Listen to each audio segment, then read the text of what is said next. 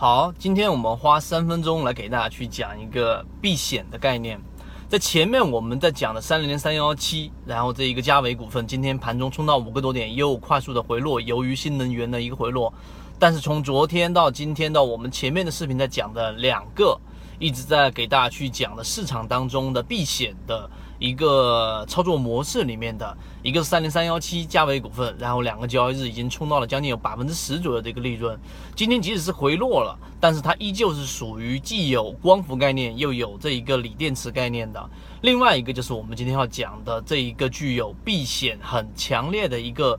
呃一个惯例的酿酒行业。我们前面在讲过，实际上你在操作过程当中，你要根据盘面不同的情况来选择你进去的一个仓位。有些人买股票呢，他是不会考虑市场的这一种，呃，到底是风险还是机会，还是哪一种类型，以及前面我们在讲的是主力创新高还是主力高控盘。那么今天就给大家一个规律，就是当市场每一次没有明显热点，或者说是个股已经冲得比较高的情况之下，资金它总会有一个我们所说的避险。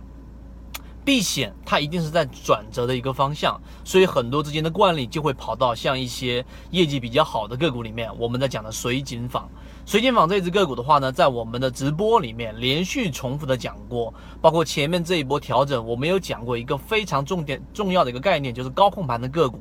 跌多少，它就一定给你涨回去，这是第一点。技术分析这一个水井坊，它是完全由我们之前视频作为一个凭证来告诉给他大家为什么选出它高控盘。第二个，这就是我们在讲的盈利模式建立过程当中一定要有连贯性。我们为什么会选择水井坊而没有选择其他的酿酒板块里面的个股呢？其中就包含着我们之前讲过，水井坊是酿酒白酒行业里面的龙二。啊，龙头肯定是像这一种贵州茅台这种个股类型了。但是呢，这个水井坊它这个上市公司里面，它所提到的。他们已经在进行扭亏为盈、业绩改善，并且在做二线的这一种白酒行业，这种白酒的这种创新做得非常非常的不错。所以业绩加上技术面是最终我们避险进去的水井坊的一个原因。如果前期按照我们在讲的这个盈利模式里面，我们的特点就告诉给大家，一定是要把你的注意力集中在那么几只个股上。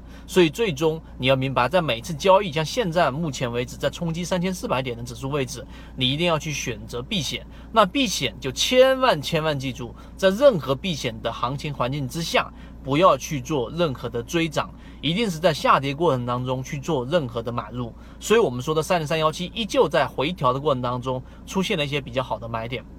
当然，这一波行情可能有一部分人没有把握到，甚至于去错失掉了。那么实际上，我们对于后期的这一个市场依旧是看好的，因为大盘处于闭点，因为流动资金已经连续性翻红，市场的机会只是要你要选对板块。那么目前呢，我们的避险资金都集中在酿酒。包括我们所说的这一个，包括已经涨起来的锂电池板块里面的需要补涨的个股，三零零三幺七是其中一只。那么我们只讲方法，不推荐任何的个股啊。那如果说你对于这一个避险资金的方法想要去更深入的了解的话呢，我们在公众号上面是直接有详细的完整版的视频的。但由于直播平台的原因，在这地方不方便透露啊。知道的人互相转告一下就可以了。那么今天我们就给大家用三分钟讲了关于避险这样的一个概念。好，希望对大家有帮助。好，各位再见。